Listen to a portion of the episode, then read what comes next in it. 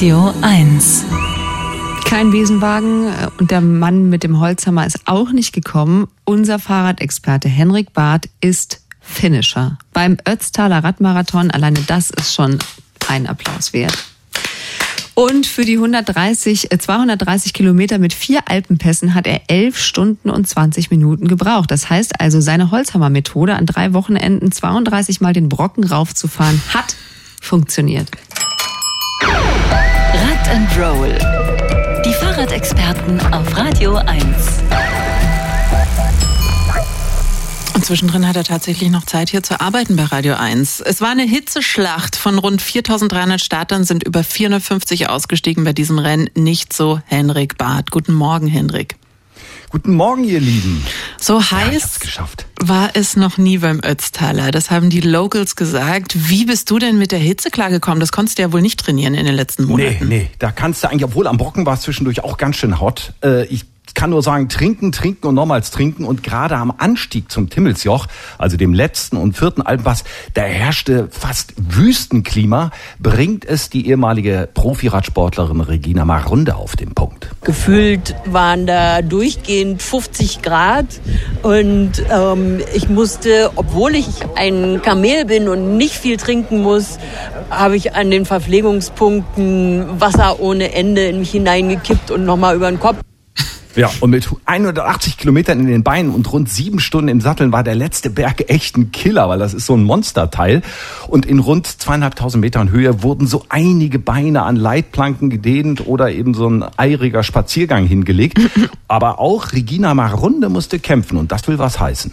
Und ich habe auch mein ganzes Salzgel in mich hineingedrückt, weil ich dann dachte, gut, am Timmelsjoch habe ich Krämpfe gekriegt, was total selten ist, was ich eigentlich sonst nie habe. Und dann dachte ich, gut, Salz, Salz. Ja, Salz, Salz, Salz, Salz. Und wenn einem an den Labestationen, also das sind diese Verpflegungspunkte, eine Ladung Salz, ich dachte erst, was macht der da aufs Brot gehauen wird? Also ein ganzes Tütchen, dann dankend annehmen. Magnesium bringt ja nur nach der Belastung was und Salz eben vorher, während der Belastung.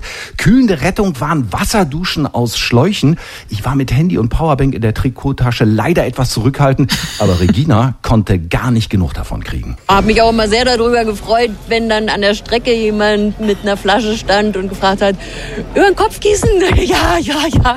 Ja, und ich fand die kühlen Tunnel besonders toll. Da bin ich immer ganz, ganz langsam gefahren. Konntest du denn bei der Hitze überhaupt genug futtern? Weil sonst droht ja nach so einer langen oder bei so einer langen Belastung auch mal ganz schnell so ein Hungerast, ne? Ja, das ist schwierig. Witzig war, Regina meinte im Vorfeld, Riegel während des Rennens, das kannst du vergessen. Und recht hat sie. Du kriegst die bei den Anstiegen kaum runtergewirkt. Und wenn du da mit 70 Sachen die Abfahrten runterfährst, da hast du wirklich anderes zu tun. Deshalb gab es für die meisten nur die Taktik von Gregor aus Berlin. Ich habe heute die, die Zuckerpur-Taktik gewählt, sprich Gels. Ich würde sagen in Summe bestimmt 30 bis 40, also so Kohlenhydrat-Gels, ja, mit viel Zucker. Und dazu dann das passende Getränk mit Pulver, Isopulver. Ja. Und bei der ganzen süßen Plöre, also das sind dann hausgemachte Brühe oder Käsebrote. Echt ein Segen, die wurde dann da auch kredenzt. Das Bild an den Labestationen, das war echt schräg, werde ich auch nicht vergessen. Alle stacksen rum wie so orientierungslose Storch, äh, Störche mit ihren Pedalplattenschuhen. Einziger Impuls ist, alles in sich reinstopfen. Du hast dich ja tierisch auf die Alben gefreut. Konntest du irgendwas genießen während dieser Qual, also so das Panorama? Ja, na klar, das Panorama konnte ich ge total genießen. Ansonsten habe ich mir dann einfach ein Hinterrad ausgesucht, was sich so ein bisschen mitzieht. Bei mir waren es interessanterweise meist Frauen aus der Region, die fahren einen wirklich tollen Rhythmus am Berg, ganz, ganz gleichmäßig. Da habe ich gedacht, nur mein subjektiver Eindruck. Nö, meint Ex-Profi Regina Marunde, da ist was dran. Frauen melden sich bei solchen extrem anstrengenden Rennen erst dann an, wenn sie wissen, ah, ich kann da auch ganz gut Druck machen. Bei den Männern ist ja oft so, ja, ich kann das und dann äh, geht es nach hinten los.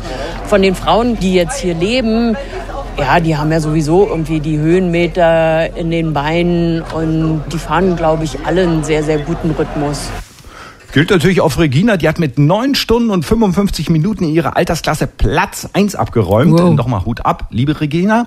Und toll war für mich auch die Atmo an der Strecke. Das war teilweise wirklich Tourfeeling, wenn uns die Menschen aus der Region mit Kuhglocken im Spalier nach vorne gebrüllt haben.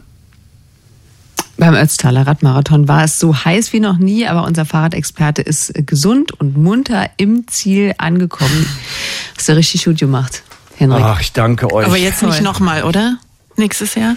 Äh, mal gucken. Also es sind jetzt so ein paar, die dann in den, in den Startlöchern stehen und sagen, lass uns doch noch mal fahren. Ja, Nee, mal gucken, mal Henrik. gucken, mal gucken. Ich muss ja dann irgendwie auch einen drauflegen. Noch kürzer trainieren geht Wir ja haben gar Angst nicht. um naja, dich. wir werden sehen. Es scheint ihm ja Spaß zu machen. Irre. Ja, irgendwie ist Qual ja doch geil. Und es wäre auch schade, wenn wir dann in einem Jahr nicht darüber reden könnten im Juli. Okay, bis dann. Bis dann, wir verabreden uns wieder. Tschüss. Fahrradexperten im schönen Morgen. Mehr Rad und andere Mobilitätsthemen immer sonntags ab 12 Uhr bei den Sonntagsfahrern. Und jederzeit auf radio1.de.